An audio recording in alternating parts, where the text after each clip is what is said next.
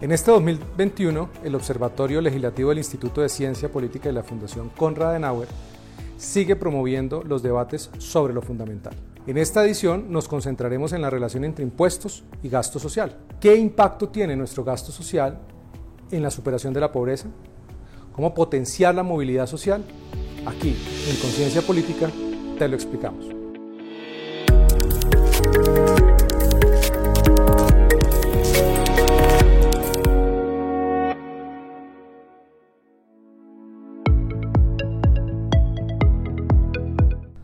La pandemia nos dejó más pobres. Según el DANE, en el 2020, la pobreza monetaria fue del 42,5% y la pobreza monetaria extrema del 15,1% en el total nacional. En 2020 un total de 21 millones de personas se encontraban en situación de pobreza monetaria y unos 7,5 millones en situación de pobreza monetaria extrema. Dato importante, la línea de pobreza monetaria per cápita nacional en 2020 fue de 331.688 y la línea de pobreza monetaria extrema per cápita nacional en 2020 fue de 145.004 pesos. Estas cifras evidencian la existencia de millones de hogares en situación de pobreza en Colombia.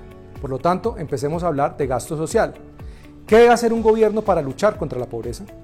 Por un lado, podemos hablar de subsidios, o más técnicamente, de transferencias monetarias. Veámoslo. Hoy, Colombia tiene cinco programas de transferencias monetarias, las condicionadas, como Familias en Acción, Jóvenes en Acción y Colombia Mayor, y las no condicionadas, el ingreso solidario y la compensación del IVA. Según cifras de prosperidad social, el gobierno giró 12,7 billones en ayudas a la población vulnerable durante el año 2020, particularmente para atender la crisis social y económica generadas por la pandemia de la COVID-19. Se implementaron los, los, programas de ingreso solidario y compensación del IVA. El ingreso solidario es un giro mensual por 160 mil pesos entregado a familias vulnerables que no reciben otro tipo de ayudas por parte del gobierno. Hay que mencionar que la iniciativa de ingreso solidario, que en un principio estaba planeada para durar tres meses, se amplió hasta junio del 2021 y se pretende establecerlo de forma permanente. Por su parte, el mecanismo de compensación del IVA es un giro de 75 mil pesos cada dos meses entregado a las familias más pobres del país. Estas medidas ayudan a mitigar los efectos de la crisis, pero se requieren soluciones de largo plazo que mejoren la calidad de vida de los hogares colombianos, permitiendo que la gente salga de la pobreza. Hablemos entonces de soluciones. ¿Son suficientes los subsidios para salir de la pobreza? Superar la pobreza debe ser una prioridad. Sin embargo, es necesario considerar que no son suficientes las buenas intenciones y las narrativas igualitaristas. Es necesario prever los impactos y considerar los posibles efectos de las medidas que se diseñan. Insistir en fórmulas que no han demostrado funcionar, como las redistributivas, para sacar a personas de la pobreza, no es responsable con el país. Las transferencias monetarias a manera de ingresos básicos, cuando se establecen de forma permanente, generan efectos negativos.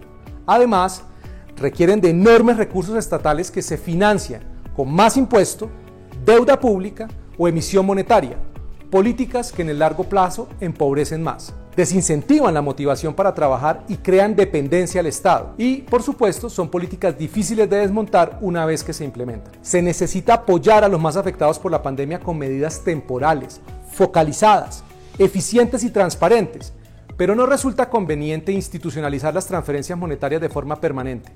La pobreza no se soluciona con subsidios.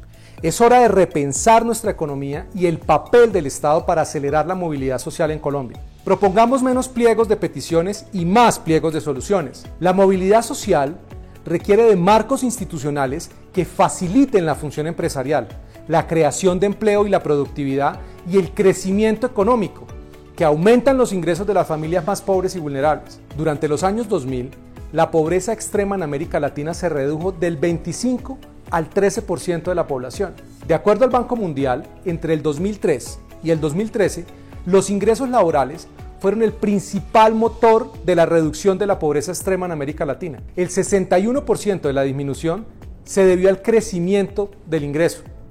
Los ingresos procedentes de las transferencias, tanto públicas como privadas, dan cuenta de un 23% de la reducción de la pobreza extrema y las pensiones del 13%. Es bien sabido que la mejor política social es tener un empleo y el país no está discutiendo seriamente la liberalización del mercado laboral o el desincentivo a la formalización empresarial.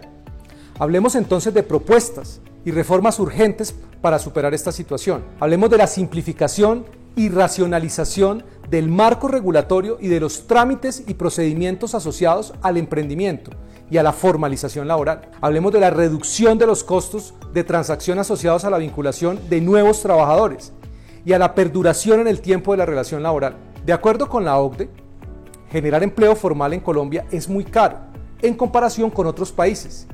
Y esa es una explicación de la alta tasa de informalidad. La narrativa antiempresa castiga al que se juega la piel, al que trabaja y pone en riesgo su capital, al tiempo que propone más Estado y más gasto público para otorgarle más recursos y poder a los políticos. Por eso es indispensable, primero, la promoción de una cultura del trabajo que resalte la importancia de la iniciativa privada y del sector productivo como generadores de empleo de calidad en condiciones dignas. Segundo, la evaluación de impacto de los programas de subsidios y la efectividad de los criterios de salida para evitar que se transformen en incentivos para depender del Estado sin esforzarse por encontrar un empleo. En estos momentos de efervescencia social no podemos olvidar algo fundamental. La actividad económica es jalonada por las empresas de todos los tamaños, que con el producto de sus ventas en el mercado pagan sueldos, las utilidades y los impuestos, es decir, los ingresos de todos.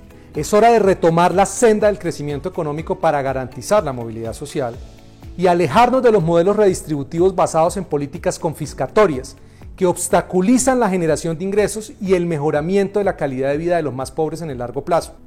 No olviden vernos, comentar y compartir. Nos vemos el mes que viene con más Conciencia Política.